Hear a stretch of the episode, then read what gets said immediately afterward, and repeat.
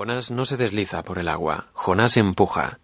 Del mismo modo que su estilo elegido, aunque no exactamente por él, sino por los médicos hace 25 años para corregir su incipiente desviación de columna, la braza le ha determinado el cuerpo, también su forma de nadar es muy explicativa de su personalidad. Jonás no fluye como el hombre pez.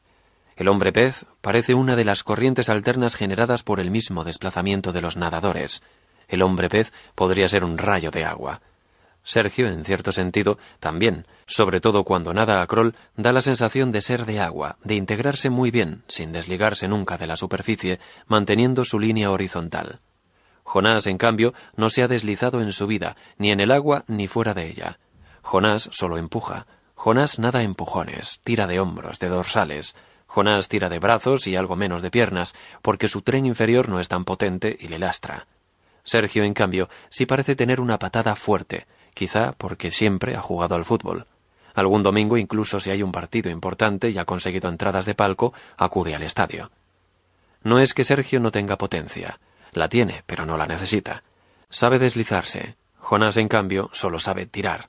Cuando nada, a veces, oye una voz interior. Le grita Tira, tira. Hace ya mucho tiempo que dejó de ser la voz de su padre, que ha llegado a ser su propia voz. Y él tira. Es lo único que sabe hacer tirar y tirar, en la piscina y fuera de ella, empujar y empujar, y meter bien los hombros, y estirar la brazada, y soltar bien las piernas y meter la cabeza tratando de ganar para el próximo metro la brazada anterior. Nunca ha conseguido ir acumulando los impulsos, siempre ha tenido que ir nadando palmo a palmo, cubriendo la distancia, no con la energía cinética que el mismo dinamismo va creando, sino con ese esfuerzo que termina justo cuando acaba de nacer que nace y muere en sí mismo. Por todo esto Sergio siempre acaba unos minutos antes, incluso algunas veces nada un poco más, para que Jonás tenga tiempo de llegar a los dos mil quinientos y poco después para, se quita las gafas, las deja en el borde y se catapulta hacia afuera con un movimiento grácil de los brazos.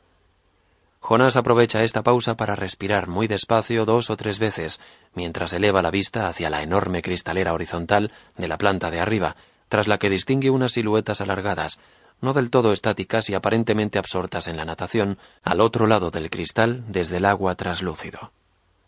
Acaba tranquilamente mientras yo voy duchándome. Jonás suele disfrutar de ese momento en que se queda solo, mirando el ventanal. Capítulo 2 ¿Tiene el cuerpo memoria? Jonás ha leído algo sobre la inteligencia de los músculos, cómo van aprendiendo y reteniendo distintos movimientos, cualquier acto reflejo, que cuando se repite suficientemente ya no es un mandato del cerebro, sino una respuesta aún más rápida, esa reacción pura que incluso es anterior a una orden nerviosa. Pero no piensa Jonás en ese tipo de memoria del cuerpo, que en cualquier caso es más inmediata que distante. Es una memoria quizá acumulativa. ¿Tiene el cuerpo una memoria más profunda que empiece en esa línea donde acaba el recuerdo? Porque la inteligencia de los músculos, según parece, nace del uso continuo de las costumbres diarias. Todo esto es memoria, todo esto es recuerdo, todo esto es acumulación. Pero allá donde termina la acumulación, la memoria, el recuerdo, ¿queda un resquicio previo? Esto lo siente Jonás cuando lleva ya un rato sumergido. Si la respiración va bien, si su cuerpo se adapta al ritmo de brazadas y patadas, a pesar de estar desarrollando un gran esfuerzo, entra en una especie de rara placidez. Sobre todo la nota si descansa y si cierra los ojos y se deja caer, igual que un peso muerto que lo arrastra hacia abajo, mientras su espalda permanece pegada a la pared hasta quedar sentado sobre el fondo. Los pulmones están llenos y la concentración se vuelve natural, concentración convertida en percepción, en la capacidad de verlo todo y comprenderlo.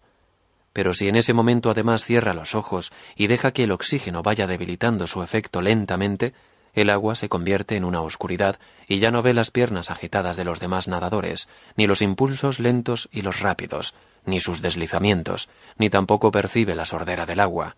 No ve ni oye nada, excepto ese golpeo contundente y marcado de su propio corazón, en esa oscuridad sin la escucha del mundo.